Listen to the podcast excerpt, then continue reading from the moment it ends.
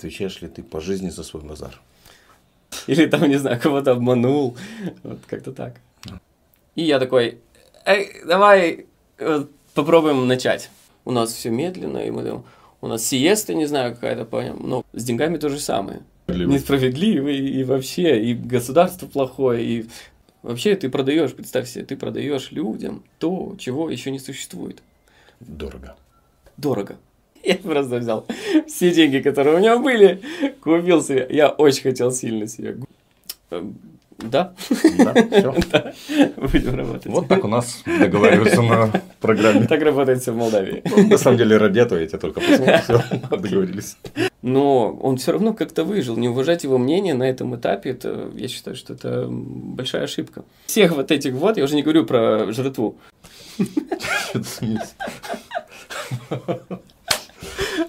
И хочу поблагодарить Я тебе нашего- говорил, надо делать так.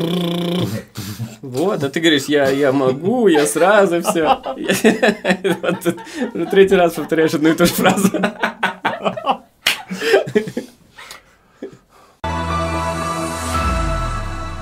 Cartierul Cluj în Chișinău, un proiect excepțional, construit de la zero care va oferi școală, grădinițe, centru medical, terenuri de sport și agrement, dar și spații comerciale. Cartierul Cluj în Chișinău, locul perfect pentru trai sau investiții.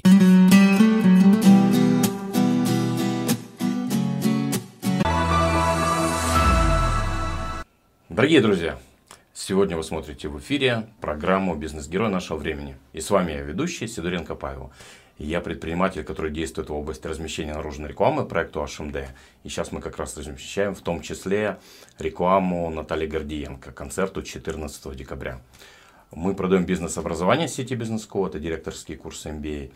И у нас интернет-магазин МД, в котором вы можете купить уже технику Apple и какие-то другие товары. И у меня дома живой енот, который вы увидели в наших некоторых предыдущих программах. А сегодня у меня в гостях Дмитрий Внуковский. Дима, спасибо за то, что ты пришел. Привет. Я за нашими гостями очень долго охочусь, и Дима, мы с тобой где-то полгода мы так договаривались, если не больше. Так что скажи, пожалуйста, у меня есть первый традиционный вопрос, один заготовленный, с которого я начну. Это про те ценности, которые тебе в детстве дали твои родители. Может быть, учителя. Ценности? Эм, Я не могу их так выявить прям конкретно, какие они мне дали. Там надо понять э, органически, какие ценности формировались. Во-первых, это мое детство прошло в 90-е. Там ценности были немножко другие. Сколько тебе лет? Мне 39. 39. Ну, я тебя на 8 лет старше, поэтому 90 я застал немножко еще Но у более подростковым. Мы на 90-е были как раз в школе. Потому что школа, я из Приднестровья, э, из города Дубасары. И там ценности, которые на тот момент транслировались, это они были напрямую связаны с, э, с вот этой блатной феней. Не верь, не бойся, не проси. Ну, там разные, типа, отвечай за базар, там, я не знаю, вот это все, там, типа, нужно отстаивать свою позицию, там, нужно драться, нужно, не знаю. Э, То есть у меня много было одноклассников, которые которые транслировали эти ценности, и ты хочешь или не хочешь, ты их перенимаешь, потому что весь социум вокруг, он, он формирует тебя. Наверное, часть моих ценностей сформировалась, исходя из э, борьбы против этих ценностей. То есть, когда ты видишь, что вот э, вокруг все происходит так, ты говоришь, блин, может, я что-то по-другому буду делать. Ну, вот, не знаю, там говорили, надо воровать. Я говорил, нет, не хочу воровать. Я тоже, скажем так, вот этой всей криминальной темы, я прошелся как раз по золотой середине. Меня отец всегда учил золотая середина и всегда оставался человеком. Я придерживаюсь всего этого. В 90-е прошел, не скатившись никуда. То есть так, Ну, ровно. Да, да. да прикинь, Бедный, голодный, но сама идея, типа, ну, типа, вор в законе, знаешь, типа, ты, ты вырастаешь, ты еще подросток, и у тебя есть одна идея, типа, что есть некие воры в законе, которые, по сути, решают какие-то вопросы. И ты с этой идеей уже как бы живешь, ты же ребенок еще, ну, относительно.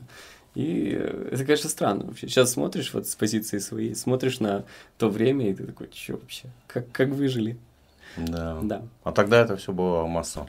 Окей, тогда вернувшись туда, посмотрел с этой стороны, а, мне кажется, что как ты ответишь на вопрос, э, отвечаешь ли ты по жизни за свой базар?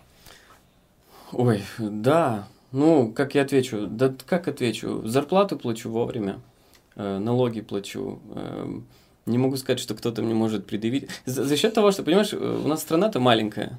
И э, если ты делаешь какой-то бизнес или вообще какое-то предпринимательство и взаимодействуешь с людьми, то это, хочешь или не хочешь, накладывает на тебя определенные ответственности. Соответственно, если ты кому-то что-то натворил, да, там, неприятного, то эта неприятность тебе потом вернется очень быстро. То есть там через одно-два рукопожатия ты уже знаком со всеми. Поэтому, наверное, вот эта база, типа, отвечай за то, что ты делаешь, э, как ценность, наверное, она положительна, потому что могу сказать с уверенностью, что, э, наверное, нет людей, которые мне могут э, предъявить, что я кому-то что-то должен или что-то не выполнил, или там, не знаю, кого-то обманул. Вот как-то так. Мы с тобой пришли на такой пацанский Да, ну мы, ты, ты начал. Ну, это прикольно. На самом деле, наверное, основное то, что э, в 90-е я усвоил, это то, что нужно отвечать за свои слова, держать свое слово. И, ну, так это более грубо по поводу базара, но на самом деле отвечать за слово, это еще было из таких рыцарских времен, офицерства, то есть, в принципе, очень правильная жизненная ценность, позиция. Ну, да. Типа, если, ну, не говоришь, если что-то сказал, то, то как бы уже... Э, я могу перейти это в другую тему. О том, что любое, э, как специалист в области коммуникаций, могу сказать, что если ты что-то говоришь, то как только ты что-то сказал, это что-то должно что-то изменить. То есть не бывает коммуникации, которая не призывает к каким-то действиям. Допустим, я тебе говорю, не знаю, Паш, э, э, ты какой-то странный сегодня, условно значит, эта коммуникация должна для чего-то быть сказана, правильно? То есть э, ты должен что-то с этим сделать. Я не знаю, ты должен там знаю, умыться или не умыться, или, или проснуться, или что-то такое должно быть. Просто коммуникации не бывает, ведь я ее, она вышла из моего рта, и она куда-то ушла в пространство. Зачем я это сказал? Вопрос. Ну, соответственно, я для того, чтобы прояснить ситуацию, могу спросить, а в чем тебе кажется моя странность? Абсолютно верно. А что ты чувствуешь по отношению к этому странности? А что бы ты считал, что мне стоит изменить для того, чтобы да. я не был сегодня Да, странным? ну это уже коучинг пошел. Да, да это, уже коучинг, Мы уходим в другую сторону. Да, ну я к тому, что любая коммуникация, если ты ее все-таки выпустил в это пространство, если у тебя получилось так, что ты сказал это, то, пожалуйста, подумай, зачем ты это сделал. А бывали такие случаи, когда ты вот выпустил какой-то по коммуникации, а потом думал, я зачем я это делал? Э, зачем я это ну сказал? Да, да, конечно. Конечно, было. Было, но не могу прям конкретного, конкретно вспомнить что-то. Но, с другой стороны, я не жалею никогда ни о чем. Потому что если что-то случилось уже и случилось вот таким образом, значит, это кому-то нужно было. Значит, э, что-то в этом пространстве должно было так измениться. Был. Я преподаю уроки, я со студентами общаюсь. И когда я общаюсь со студентами, там ты хочешь или не хочешь, можешь что-то сказать такое, что субъективно твое. А что такое субъективность? Да? Субъективность это тогда, когда масса может ее не понять. Или трактовать это как-то по-другому. И как следствие, ты потом не то чтобы сожалеешь, а ты думаешь, а, прикинь, люди могут мысль какую-то оттрактовать абсолютно по-своему, исходя из своего какого-то представления об этом. И это, это надо, это заставляет тебя контролировать постоянно то, что ты говоришь. Имея в виду, а как люди поймут это. У тебя на данный момент одна из самых высокооплачиваемых, тебя большие ценники, не будем скрывать, ты, ты дорогой, очень дорого. И эм, эм, один из, одна из самых креативных студий. Потом я еще задам к этому еще один вопрос. А сейчас хотел бы спросить, как ты дошел до такой жизни? Потому что, друзья, Дима одно из первых мест работы, если не первое, начинал у нас когда-то в компании Авиагрупп Дизайн, где я был совладельцем и генеральным директором. Угу. И сейчас он, ну, машина у тебя покруче, чем у меня.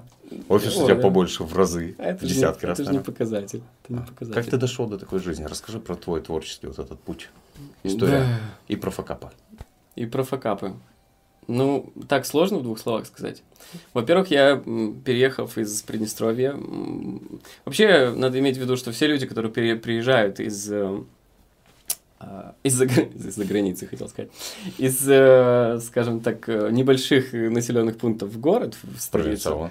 Да, провинциал. С зубами. Они, да, они приезжают сюда, и у них нет абсолютно никаких, никакой поддержки. У тебя нет никаких там, не знаю, дополнительных ресурсов для того, чтобы расслабиться. Поэтому ты переезжаешь сюда, и ты такой, что делать? Надо что-то делать. у тебя нет возможности для того, чтобы, там, не знаю, расслабиться, сказать маме, отдай мне денег, или, там, не знаю, родителям. Поэтому ты приезжаешь сюда и начинаешь э, работать. Работать причем где попало, э, где дают деньги. Параллельно с этим э, у меня в жизни так получилось, что я всегда точно понимал э, линию, куда я двигаюсь. То есть я понимал, что я ну, вначале я, как все, пошел на программирование, потому что я понимал, что есть программисты, это как некая большая, э, как сказать, тенденция, да, на тот момент была. Типа, никто не знал, как пользоваться компьютерами, все понимали, что за компьютерами будущее, а, а что с ними делать? Как? Все пошли на программирование, я тоже пошел на программирование. И параллельно я начал замечать, что я не программист по складу ума, а я дизайнер, мне нравится заниматься э, графикой, мне нравится заниматься, мне нравится рисовать. Я понял, что я всю свою жизнь рисовал. Просто мне никто не мог объяснить, типа, а что я рисую и зачем я рисую. Вот, и потом, впоследствии, э, у меня такой поднялся внутренний флаг такой красный о том, что э, я хочу быть лучшим в том, что я делаю. И я начал стараться быть лучшим. То есть я начал работать в одном месте, потом учиться, потом параллельно совмещать и работу, и обучение, и еще параллельно добавлять какие-то кайфушки такие, типа жизненные, там, типа музыкой заниматься. Мы, у нас группа была. И вот в совокупности ты получаешь достаточно много опыта. В силу того, что ты что-то делаешь, появляется много людей, которые тебя в каком-то смысле направляют. Ну и потом дошел до ситуации, когда я проработал в разных абсолютно структурах, работал как в АГД, да, потом, ну, много, я не могу сейчас перечислять. В спицевой группе? Да, да, в Travel Плюс, в, да, ну, в Уркаре какое-то время, потом в агентствах таких небольших, потом в финале мое уже последнее рабочее место было в студии, э, которая называлась Flow, Flow... Какая-то студия Flow? Flow Sites. Вот. А, они работали на Штаты, и как бы Э, и, в принципе, там я начал получать информацию о том, что о том, что в Молдове очень много крутых ребят. Потому что одно дело, когда ты приходишь э, или работаешь на стороне клиента, или приходишь в агентство среднего порядка, а когда ты приходишь в агентство, где очень высокие зарплаты и очень много крутых ребят, и ты такой, вау, прикинь, они же все, все круче в чем-то. И это, конечно, тебе дает такой прям бустер э, в плане роста. Вот, и тогда я начал свое агентство. Когда я уже закончил последнее рабочее место, понял, что э, я вижу по-другому вещи, я понимаю, что у меня есть свое видение на то, как агентство должно работать, какой результат оно должно выдавать. И я такой, эй, давай э, попробуем начать. И у меня появился партнер, и он говорит, я тебе помогу административно. И вот мы уже 11 лет с ним рука об руку. Сегодня он стратег в нашем агентстве. Его зовут Иван, могу его рекламировать. И сегодня мы, то, в чем мы растем, это, это бренд-стратегия. Э, мы хотим выдавать клиенту достаточно сильные гипотезы. Не знаю, если захотим, поговорим позже об этом. У меня был один гость, эм, и он говорил о том, что самое важное в бизнесе – это манифестация, тот посыл, который бренд-стратегия – манифест бизнеса. Я не знаю, что. То есть целеполагание. Ну, манифест – это, ну, по моему представлению, если мы возьмем, там, не знаю, авангардистов, которые писали свой манифест, то есть когда у тебя возникает некая твоя идея о том, что, а, оказывается, мир такой, и жить в нем нужно вот таким образом, и я, соответственно, пишу свой манифест – ну, да, но не совсем. мы когда, когда мы работаем с большими компаниями, там надо понимать, что чем больше компания, тем больше в ней мусора и хаоса. То есть, потому что когда у тебя один человек, да, там два, три, ты его можешь как-то, вы там договорились, собрались, и тебе не нужно, тебе не нужны алгоритмы, тебе не нужна система. Чем больше компания становится, тем больше системы она требует, тем больше алгоритмов она требует. Соответственно, когда компания уже большая, там свыше тысячи человек, я не знаю, 500 плюс человек, там начинаются вопросы э, технического, компания начинает уходить, уходить в продукт, она начинает его разрабатывать, она начинает думать, а как мне сделать этот продукт лучше, логистика, выкладка на полках и так далее. И она параллельно забывает о том, что есть, оказывается, бренд э, для массы. И этот бренд, он... Кто-то им должен заниматься. И в нем должна быть какая-то архитектура. И то, что компания думает о себе, и то, что люди думают об этой компании, между этим гигантская разница, просто огромная. Просто опыты возьмите, проведите и все. А бывает иногда такая стена, что компания даже не представляет, что они думают потребители, если не проводят опросы. То есть так так они, надо понять, какие вопросы они проводят. Там же все сводится к чему? К тому, что давайте соберем наших э, менеджеров и наших сотрудников и спросим у них, как у нас дела в компании. То есть это, э, знаешь, типа в собственном соку повариться. Больше того, все же предвзяты. Ну, как ты можешь, ты как сотрудник компании, как ты можешь директору высказать свое реальное свое мнение? Ну, он тебе платит зарплату. У тебя есть иерархия внутри которой. Ну, да, такое получается, как в старой песне. Все хорошо, прекрасная маркиза, все хорошо, все хорошо. все абсолютно, все друг друга облизывают, как бы облизали, все сказали, все супер, у нас все в компании классно и так далее. Но когда ты выходишь на улицу, и ты говоришь, к примеру, слушай, а что ты думаешь про эту компанию? Говорит, да, какие-то странные вообще, я думал, что они закрылись. Они еще существуют. А да, да, они еще существуют. И, и, и тут, тут производит большой, огромный разрыв потому что э, директор-то думает, что его компания существует, а потребитель финальный даже не знает о том, что он существует. Ну и вот мы помогаем вот с этим разобраться. Ты когда сказал Амир, мне показал, я такой Амир. подумал, Амир Ройтман КМБ.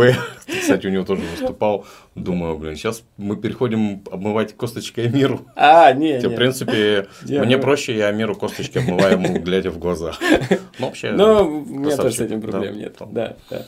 Не, ну мы сейчас вот будем э, участвовать, вот э, Черняк будет выступать. Ты будешь? Там... Ну, я не буду выступать, э, слава богу. Э, Почему, слава богу? Это было бы круто. Ну, я не знаю, я же очень нишевый э, человек. То есть я занимаюсь коммуникациями, я дизайнер, я специалист в, в области там креатива какого-то. Там ребята хотят денег больших, успешного успеха и так далее. Я не уверен, что я могу говорить а про успешный успех. в успешный успех, в таблетку, волшебную таблетку? Не, не, я верю в то, что все зависит от личности. Очень. Если, если твоя личность э, интересна, если ты ее прокачиваешь, свою личность, и ты, э, ты честен со своей личностью, то есть ты это тот, кто ты есть, а не тот, кем ты хочешь выглядеть, то тогда у тебя все получится. И получится так, как ни у кого другого. А если ты э, бежишь за неким образом, на, знаешь, за тем, чтобы выглядеть как кто-то или пытаться чью-то жизнь э, скопировать, ну, там, конечно, будет проблема. И бизнес то же самое. То есть я многим студентам говорю, да, говорю о том, что если я вам сегодня, я тебе передаю всю информацию о своем бизнесе, о бизнесах, говорю, Ключи как она работает. От кабинета. Да, да пожалуйста, вот счет. все тебе, деньги, на тебе, все, что... Э, он уже у тебя не будет такой, как у меня. Он будет абсолютно другой, он будет как, как бизнес твой какой-то, да. И я считаю, что очень многое зависит от, от человека конкретно. От его готовности к многим вещам. Знаешь, есть такая книжка, как работать 4 часа в неделю, или там, как выйти на пенсию в 30 лет. И я такой смотрю на эти названия, думаю, блин, ну, как бы мне на самом деле, понимаю, что мне бы не хотелось, потому что вот мой рабочий, мы сейчас снимаем воскресенье, кстати, для наших зрителей, мой рабочий график, он с утра часов с 9-10, mm-hmm. и заканчивается порой из офиса, уходим в пол двенадцатого, по первого, в час ночи, там, по второго было. Это, это как бы нормально, я могу еще дома там часов до пяти, там что-то заниматься какими-то проектами. И как бы, ну, мне кайфово. То есть там, я понимаю, что в таком ритме мало кто мог бы выжить, выдержать. Но если у меня не было в этом энергии кайфа, я бы, конечно, тоже там, ну, вряд ли смог так работать. У меня разные были промежутки. Угу. У меня вопрос к тебе. Угу. Ты, как я не посмотрю, постоянно тусуешься где-то за границей. У тебя там прикольные в Инстаграме там какие-то там горы, море. Там снимаешь на камеру. Сейчас вот ты мне показал перед программой ролик, который вы сняли для какой-то заграничной компании. Ага. Вопрос. У тебя месяц не было. А как вообще компания существует? Этим стратег занимается? Как это работает, что ты там можешь там где-то там тусоваться? Слушай, а бизнес есть, деньги есть. Э, а да. я работаю до двух часов ночи, порой до 5 утра. Да. И у меня ситуация гораздо менее веселая. Хороший вопрос. Хорошо. Ну, во-первых, э, давай так, мое первое э, рабочее место, вот если возьмешь мою трудовую книжку и откроешь ее, это было 16 лет мне было, и первая моя запись о том, кем я работал, называлась э, «Лидер детинерет». То есть, и эта штука для меня, я сейчас ретроспективой так смотрю уже, если я понимаю, что она ничего-то не изменилось. Что такое лидер детинерет? Ну, типа, лидер молодежи, то есть чувак, который объединяет людей – у меня есть моя сильная сторона, это объединять интересных людей вокруг э, какой-то одной идеи. И у меня классные ребята, у меня классные сотрудники, с которыми я работаю. Эм, когда мы уезжаем, мы точно понимаем, что если я уезжаю, это не просто потому, что я хочу уехать, это мне нужно. И точно так же каждый из них Меня может уехать. На месяц. Не Да, тревожьте меня. не, ну я, я сейчас ездил, я в Норвегию летал, потому что у нас работа была, а вторую часть мы уже пошли в поход, э, там уже 10 дней мы были именно в походе, то есть это уже типа отдых. Хотя такой отдых, знаешь, когда ты там 18 килограмм, э, 17, Рюкзаки, да, там, ну от по 50 15 килограмм давай до день. 20, да, ты фигачишь, в зависимости от того, сколько ешь. Э, И это совсем другая история. Ну, не знаю, люди, люди. Во- вообще, если мы говорим про бизнес, то бизнес это люди. Если ты хреновый HR, то не может быть развития. Сколько у тебя функций ты выполняешь в своей компании? Ну, вот у тебя есть партнер-стратег, Э, а твои задачи?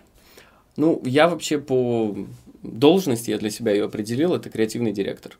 То есть моя задача это в момент, когда у нас есть какие-то креативные задачи, мы э, собираемся, мы брейнстормим, и я периодически контролирую качество продукта, который выходит. Если это какой-то большой продукт, мы, допустим, там, не знаю, лончим какие-нибудь там семечки сейчас будем запускать. Вот запускаем их скоро. То есть, ну, я контролирую то, то качество, которое должно выйти. Я прям внутри, мы ходим в типографии, там, не знаю, пытаемся добиться результата, говорим с клиентами, пытаемся делать какую-то работу над ошибками. Типа, Ты можешь, э, если хочешь, можешь глаза закрыть, такие коучинговые наши штучки, сказать вот в своем бизнесе, как метафора, ты кто? Это может быть какое-то живое существо, э, стихия, все что угодно. Я огонь. Огонь. Угу. Я огонь, и я тот огонь, который, знаешь, э, мне нужно быть намного живее, чем все мои сотрудники. Потому что э, они должны видеть некую, некий ориентир, что я знаю точно, куда мы идем. Потому что если я не буду знать, куда мы идем, или я буду чувствовать себя подавленным, и это вот, то, конечно, это будет проблема. Особенно, знаешь, ситуация, когда пандемия, когда война, когда очень много вот этих вот э, черных лебедей, да, появилось, и никто не знает, куда дальше двигаться. И если в этот момент ты, ты будешь выглядеть, как будто бы ты такой, я не знаю, ну, они же не поверят тебе. А вот этот огонь, который указывает вперед, он какой? Он Согревающий, вдохновляющий. Иногда прожигающий, наверное. Ну, это надо с моими сотрудниками говорить. Э, Я стараюсь мотивировать. У меня есть, у меня есть проблема в том, что я не очень умею э, как это, много слов э, поощрения говорить, да, потому что... это- такой, показали такое. Нормально. Ну, нет, когда... Просто мне когда реально круто, знаешь, я такой, блин, вот это крутая штука, вот вообще мы круто сделали, знаешь, это, вот это реально. А когда это норма, то есть вот я учусь в норме говорить чуть-чуть больше, да, то есть давать авансом какое-то какое поощрение, чтобы... Я знаю, что это надо. То есть дизайнерам и людям э, творческим это надо, это моя точка роста. Такое. Хорошо. Ну- Очень хорошо.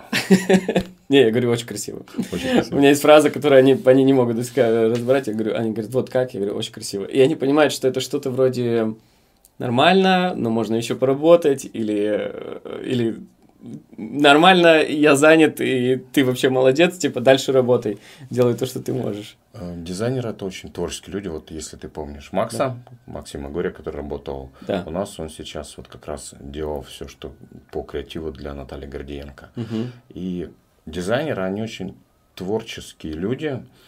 И каким образом тебе удается вот этих творческих, креативных людей, когда ты поджигаешь, еще и каким-то образом ограничивать рамками там, дедлайна, бюджетов, там, Хороший вопрос. Как стимулировать? Ну, я не очень разделял бы людей на творческие и нетворческие. Я бы разделял бы на умеющую работать и не умеющую работать. А, Творческая жилка и их там какие-то таланты, это зависит от того просто, куда они направляли свое внимание. развивалось это или нет. Ну да, ну то есть если я тебя сегодня пос- посажу рисовать логотипы, и ты потратишь на это 10 лет, то понятное дело, что ты будешь творческим в логотипах. Через 10 лет. Да, но опять же, при условии, что ты умеешь работать. Потому что проблема сегодня рынка в том, что люди не умеют работать. То есть мы работаем с украинцами, украинцы умеют работать. Они такие типа Быстро. быстро, четко, без каких-либо там, не знаю, э, там, пла- плакание, не знаю, там, слез, э, соплей, или там я не смог, или еще что-то. То есть там все, все четко. А в Молдавии у нас сложно, потому что мы как будто бы мы расслаблены. Я не знаю почему. То есть мы как греки, знаешь, такие типа, mm-hmm. вот мы, как будто у нас море, оливки, масло, и мы такие сидим, у нас все медленно, и мы там, у нас сиеста, не знаю, какая-то, много часов, и мы вот медленно э, попиваем вино и едим оливки. Вот я так вижу ситуацию сегодня. Когда-то он сработал в 98 году, мы открывали филиал в Киеве, угу. там полгода. Очень быстро закрыли, угу. у нас здесь были определенные вопросы. И плюс к этому мы не могли по скорости конкурировать с украинскими компаниями. Там заказ, и типа уже вечером уже какие-то драфты, все. У нас там неделю только там пили кофе. Там. Да. И мы просто были неконкурентоспособны по срокам. А, они, вот то, что я вижу, мне кажется, что они очень точно отделяют эмоцию, эмоциональные вещи от, э, от работы.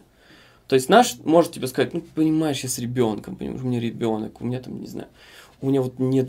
И он пытается тебя интегрировать эмоционально в свою жизнь. Ты говоришь, я как личность, как личный, я, да, я, я могу интегрироваться, я могу тебя понять, могу с тобой, не знаю, поплакать, если хочешь. Я хотя не умею плакать.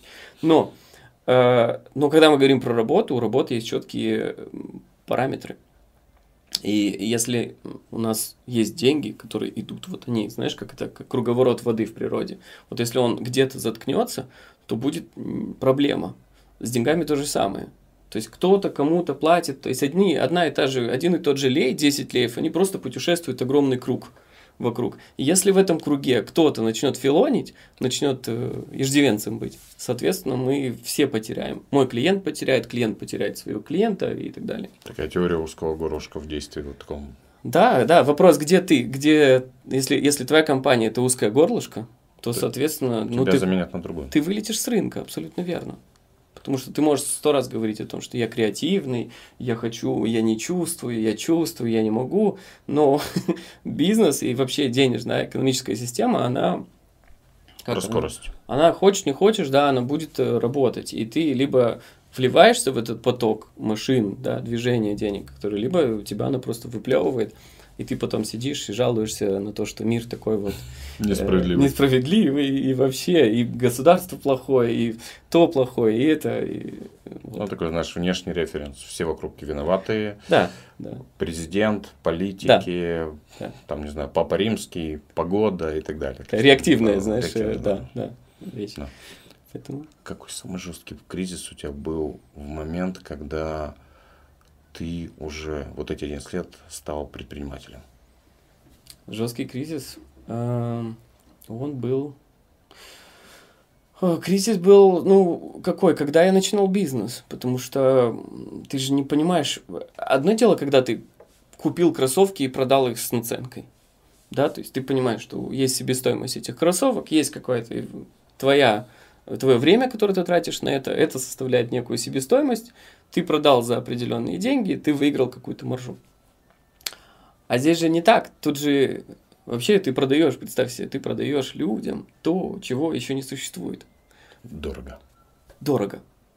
То есть ты продаешь им абсолютную уверенность в том, что ты выполнишь их задачу на отлично. Как параметры как, как проверить это? Никак. Ну, только спустя какое-то время какой-то, не знаю, мой коллега может как-то прокомментировать мою работу или показать какие-то определенные там э, метрики. Не знаю, что вот торговая марка э, читалась плохо, потом после взаимодействия с нами, значит, э, люди начали больше узнавать. Там изменился бренд awareness, допустим, поднялся, да, узнаваемость бренда. Вот. А по-другому очень сложно. То есть ты продаешь несуществующую вещь, а как ее продавать задорого, как э, непонятно. Ну и вот первый, наверное, самый большой кризис это когда мы, когда мы начинали бизнес. Я еще что сделал? Я прямо перед началом бизнеса, ты такой думаешь, все, у меня были какие-то сбережения денег, и по логике я должен был бы взять эти сбережения денег и инвестировать их в бизнес. Но я купил себе машину. Я просто взял все деньги, которые у меня были, купил себе. Я очень хотел сильно себе. Гольф черный, такой двухдверный у меня был. Я, блин, все, надо черный гольф двухдверный купить. И я купил, и остался без денег, и мы начали бизнес. И это был, это были два года, не знаю, плюс-минус э, э, с нашим партнером, когда мы работали прям в ноли, даже, знаешь, даже не ноль, а минус. Потому что есть такой параметр, знаешь, э, возврат из-под отчета. Знаешь, такое возврат из-под отчета? Это когда у тебя нет на счету денег, ты свои деньги кладешь, возвращаешь, чтобы у тебя были на счету деньги, то есть из своих каких-то сбережений, и в твоей компании появляются деньги. Вот и мы вот так вот Займ учредителя. Как? Займ учредителя это. Наверное. Потому что возврат из-под отчета это когда ты снял деньги с компании себе да. для каких-то нужд, там, не знаю, там бумагу купить, там, ага. бензин, да. и то, что не используется, ты возвращаешь. Вот. А займ учредителя это то, когда ты... Не, не, у нас именно возврат из-под отчета был. То есть мы вот этой функцией пользовались. Ага. Ну, так наша бухгалтерия ага. минимум нам сказала. Я не знаю, сколько это правильно. Вот. Но я доверяю бухгалтерии. Бухгалтерия личная или на аутсорсинге бухгалтерия? На аутсорсинге. На аутсорсинге. Компания, да, которая нас... Ну, у нас тоже на аутсорсинге так. Ведет уже так долго. надежнее. Для... С самого начала практически. Для таких небольших компаний, где небольшое количество сотрудников, там это более удобно. Да. Если уже свое личное производство, склады и так далее, там уже нужна ну да, и у нас, у нас пока не так много. У нас два, по сути, функционирующих бизнеса. Это школа и агентство. И, и там, и там у нас не так много сотрудников, и нам не нужно. Где-то около 20-30? Не, меньше. меньше. Было. У нас был, была команда до 18 доходила, где-то, до, ну, плюс-минус, до, а потом мы сократили. В этом году мы немножко сократили э, штат э, в силу изменения стратегии вообще агентства. То есть я ее немножко Это уже Киванус по поводу стратегии, да? Ну, не совсем. Ну, это как бы обоюдное где-то решение было. Ваня все-таки занимается больше стратегией для бизнесов, с которыми мы работаем. Ну, и мы вместе коллегиально тоже принимаем решение о том, куда, куда дальше идет агентство. Сейчас у нас новый этап, интересный тоже достаточно. Скажи, пожалуйста, а можешь вспомнить пару проектов, которыми особенно гордишься? О которых можешь говорить, потому что есть иногда клиенты не хотят говорить об их проектах. Слушай, ну вообще всеми могу гордиться, потому что как у нас такой подход, что мы не выпускаем, мы не показываем никогда клиенту что-то, что... Ну, саму, пару самых таких ярких, известных брендов проектов. Да мы со всеми работали. С Пуркари работаем. Запустили относительно недавно Академию Пуркари. Очень хороший, красивый проект получился. Что еще мне нравится? Мне нравится продукт Чао Какао, который я когда-то был еще до агентства. Когда-то я его начал, мы делали его с командой внутренней Страва Плюс. И сегодня он до сих пор живет, живет, развивается как-то по-своему. Мы недавно с ним опять работали, чуть-чуть его рестайлили добавили немножко красок, и благо, что компания нам до сих пор доверяет. Это как раз тот кейс, когда, знаешь, вообще долгосрочные отношения это, – это залог большого успеха. Они у нас не очень культивируются в стране, мне так кажется. Но те компании, которые понимают это, они, конечно, мне кажется, выигрывают. Сложно, сложно сказать. Недавно CDG закончили, Central Diagnostic German. Написали стратегию большую. Эм, работали, пытались понять, а что вообще люди думают о своем здоровье, как они реагируют на свое здоровье, что для каких для них барьеры есть в здоровье. То есть боишься ли ты своего узнать что-то о своем здоровье или не боишься? Стыдно или не стыдно? Ну и вот, вот такие вот вопросы мы задавали. Ну и, соответственно, все это вылилось в обновление торговой марки, в фирменный стиль, в переосмысливание. Тоже классная работа была. А, слушай, много всего делаем. Сейчас жду лонча семечек. А, мы сделали очень интересную упаковку, вот такую э, рискованную. Ну, как рискованную? Тоже отдельный вообще подкаст можно про риски в, в дизайне, потому что дизайн-стратегия – это отдельная вообще история про то, как продукт может развиваться на рынке. Но э, очень хочется э, отжать хорошую долю рынка этим продуктом у лидеров рынка не буду их называть. Но это такой тоже вызов для нас большой. Ну, и опять же, мы, мы, не, мы не сервисное агентство, мы продуктовое агентство. То есть мы не оказываем сервисы клиентам. К нам приходят, говорят, смотри, вот, вот такая задача есть, давайте что-то придумаем классное.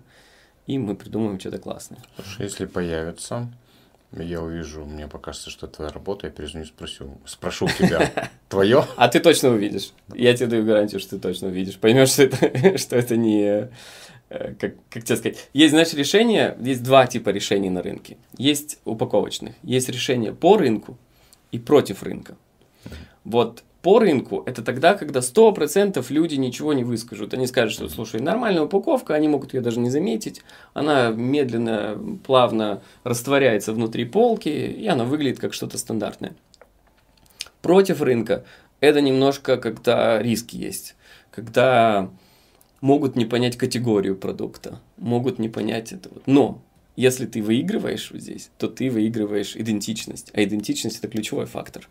Особенно, когда мы говорим про продукты типа вода, молоко, эм, семечки. Что-то, что не имеет вообще какой-то рациональности, да, большой. То есть семечки, они и вкусные, и невкусные. Но если, прикинь, там, 5 производителей, у всех вкусные, то тогда все, на что ты можешь положиться, это дизайн.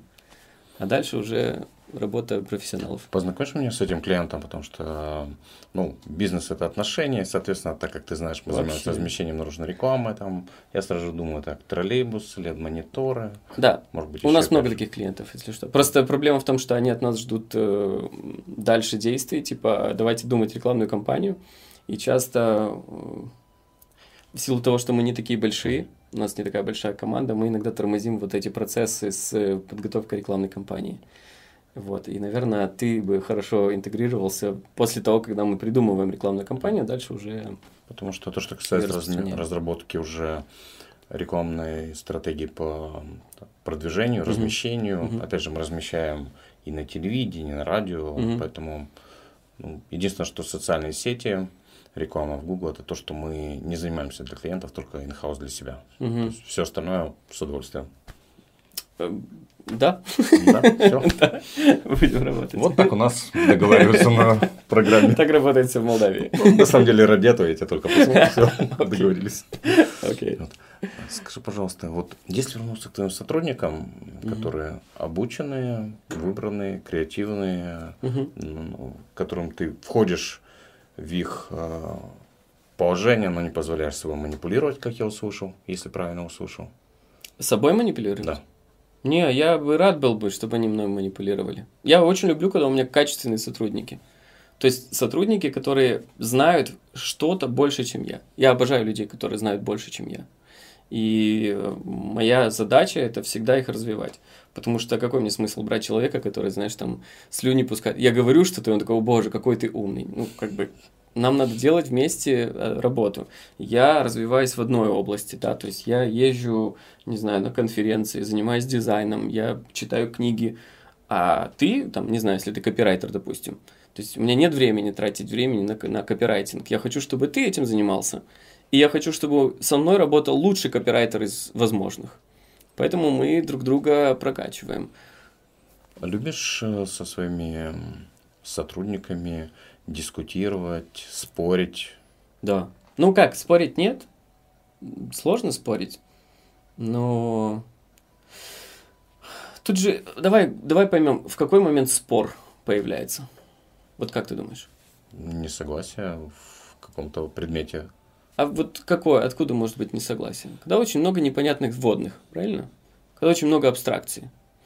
То есть, и на самом деле мы как у нас появилась бренд-стратегия как продукт? Мы вот точно так же э, общались с клиентом и приходили к тому, что никто ничего не понимает вообще. Никто не понимает, а как мы будем мерить, определять то, что мы будем делать. То есть продукта не существует, да, возьмем вот это условие. Продукта нет. Дальше этот продукт должен как-то появиться на рынке. Каким это должен быть продукт, никто не знает.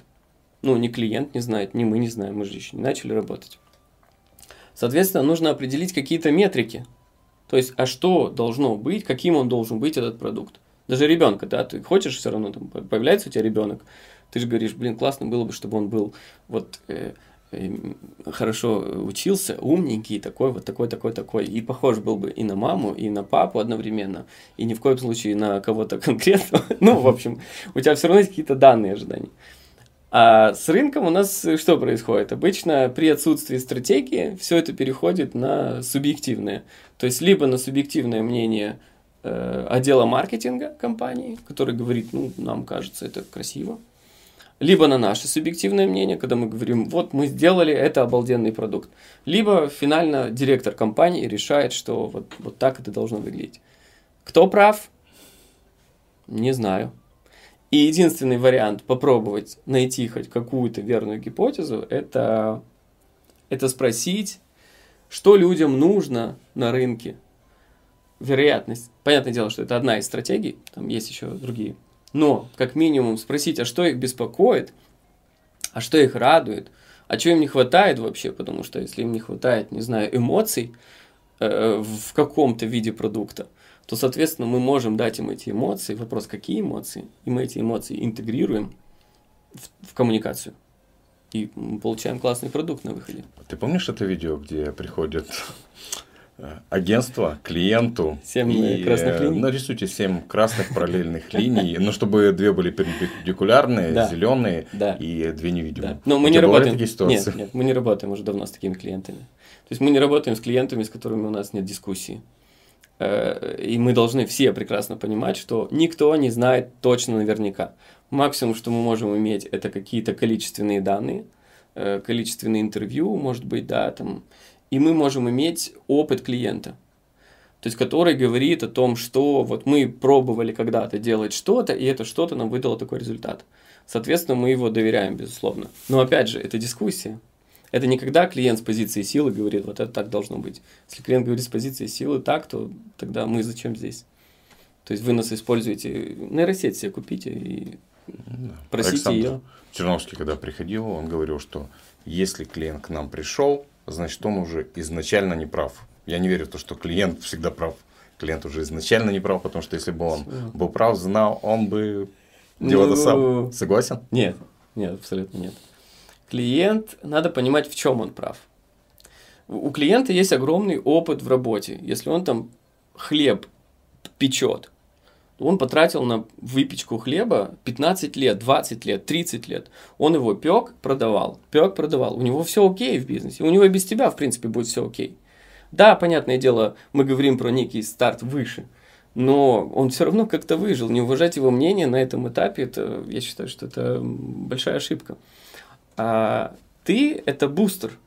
То есть ты к тому, что у него есть, к продуктовой модели, добавляешь некую эмоциональную составляющую, некие дополнительные идеи. Ты структурируешь его коммуникацию. Ты, ты пытаешься собрать из его сильных сторон, собрать лучшее, что будет актуально для финального потребителя.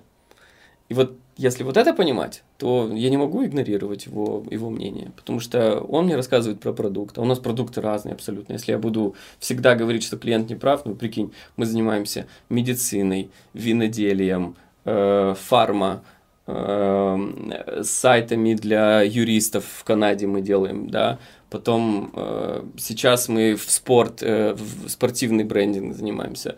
Потом мы делаем продакшн для фильмов э, частично. Потом, то есть во всех вот этих вот, я уже не говорю про жратву, да, потому что там тоже не отдельный какой-то э, пласт. И во всем в этом игнорировать мнение клиента, это типа ты должен быть, я не знаю, гуру вообще всего, э, оракул, который все знает. Слушай, прям у меня сейчас такая э, идея родилась. Реалити ш- такое ток-шоу посмотрите здесь.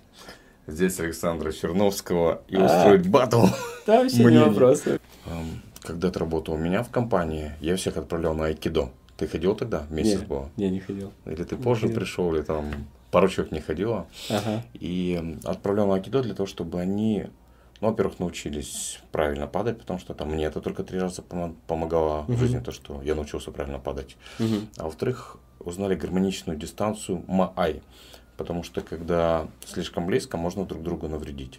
Мгм. Слишком далеко можно друг друга долго кричать, но ты не сможешь провести само упражнение. Ну, либо уже, как бы, когда гармонично, метров полтора айкидо, это самое. Мгм. Мы там про конфликты говорили. Знаешь, я какое-то время, так как айкидока, опять же, там, Суньцзы, в- лучшая война не состоявшаяся война, лучший бой не состоявшийся бой. Окей. И в этот э, момент я считал, что вот лучше уходить от конфликтов, то есть так. Мгм. А потом сейчас я учился у нас в сети бизнес School на MBA, и там была такая очень интересная для меня осознание, что есть три вида конфликтов. Первый вид конфликта, когда мы обсуждаем насчет предмета спора, что вот этот микрофон там, не знаю, он черное, может быть, там он был бы серым там, и так далее. Второе, это когда ты мне начинаешь говорить, там, вообще у тебя микрофон левый, нужно было поставить такое, это вообще неправильное решение принимаешь. Mm-hmm. И там я говорю, да вообще ты сам не такой, там, у тебя тут вообще там логотип не тот, должен да. быть там, не знаю, босс, например. И третий вид конфликта, мы разошлись, а конфликт в голове продолжается. То есть вот это okay. самое худшее, да. Поэтому лучший вид конфликта это когда просто спорить насчет предмета спора и никогда не переходить на личность, а слово никогда. Согласен. И тогда конфликтов таких затяжных, Согласен. как у тех же Монтеки и Капулетти, в вашей жизни не будет. Да, да, но это при наличии алгоритмов и системы оценивания. Проблема-то ее нет. Разума. Ее нет. Тебя берут в маркетинг, к примеру, сотрудником, и тебе говорят, все, э, э, нынче будешь маркетолог. И вот ты начинаешь, значит, с маркетолога, тебе говорят, а как будем определять, э, что я сделал? Он говорит, ну как, продажи? А продажи хорошо, но к продажам туда еще идут очень много, очень много параметров, такие как качество продукта, такие как много выкладка, да, и предположим, что маркетолог должен ей... То есть э, накладывается очень много ответственностей, которые никто не знает, как их мерить. Как определять вот этот KPI, да, какой-то, или там есть другие параметры, э, вот. А, а этим никто не хочет заниматься, потому что это долго. Ты мне байку из моей жизни напомнил. В 98 году стал заниматься рекламой в салоне Рика. И так. я придумал два аудиоролика. Вначале пошел один аудиоролик, потом второй. Вызывает меня директор, там все, они там в шахматы играли, uh-huh. дает мне 50 долларов, говорит, там классный ролик. Типа там пацаны сказали, очень круто там все через пару недель вызываю, там дают еще 100 баксов. А вот этот второй вообще классный. Пацаны сказали, что вообще так очень круто звучит. Я как бы так получил, это был критерий оценки на тот момент.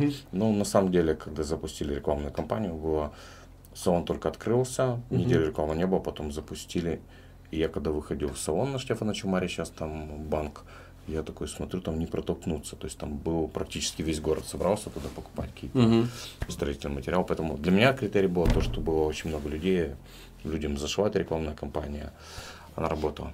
Скажи, пожалуйста, вот э, я понимаю четко, что ты можешь объяснить клиенту, каким образом, что ему нужно поменять в компании. А давай пойдем от обратно. Например, какая-то крупная компания, они хотят сделать какую-то, поменять свою бренд стратегию, логотип, еще что-то, что-то сделать. Да.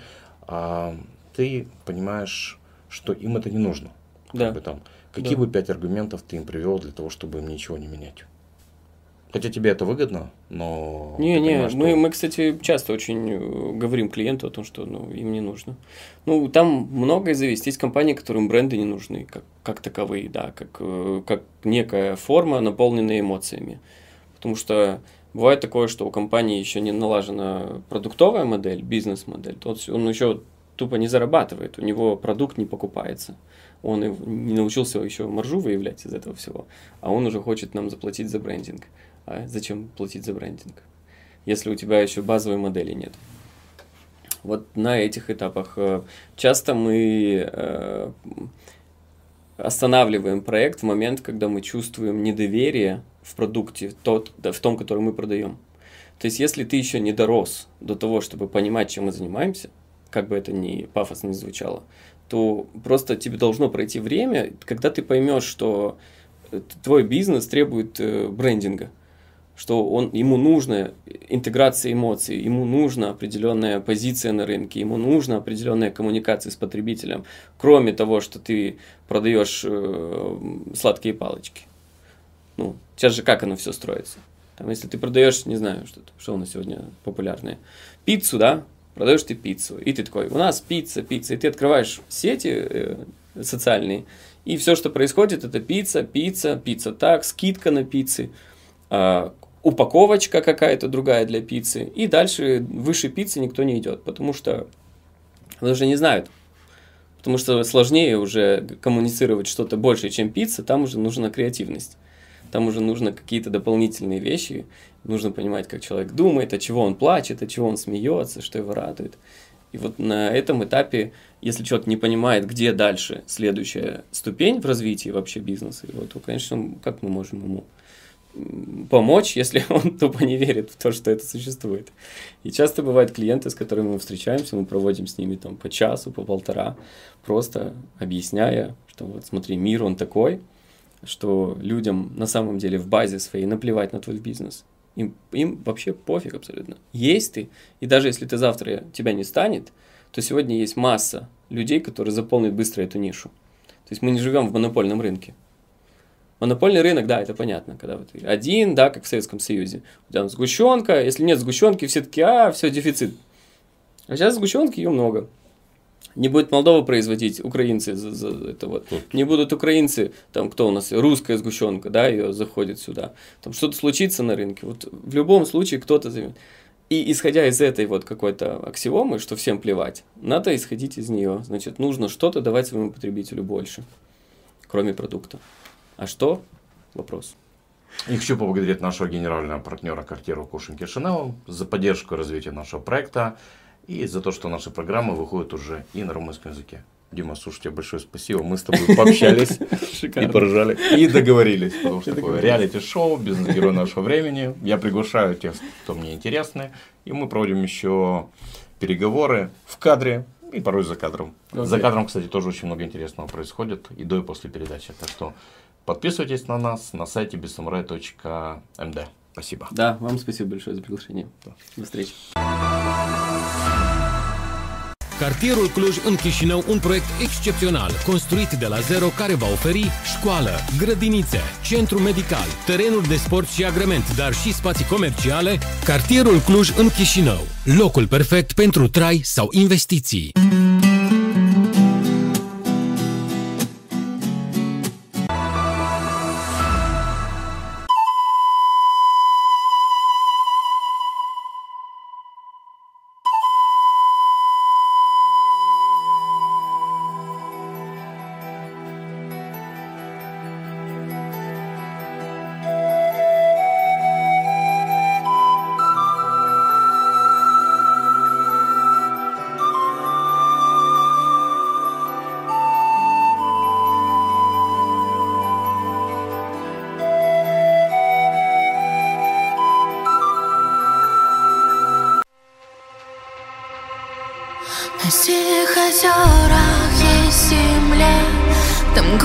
Хрустальный в тайном месте.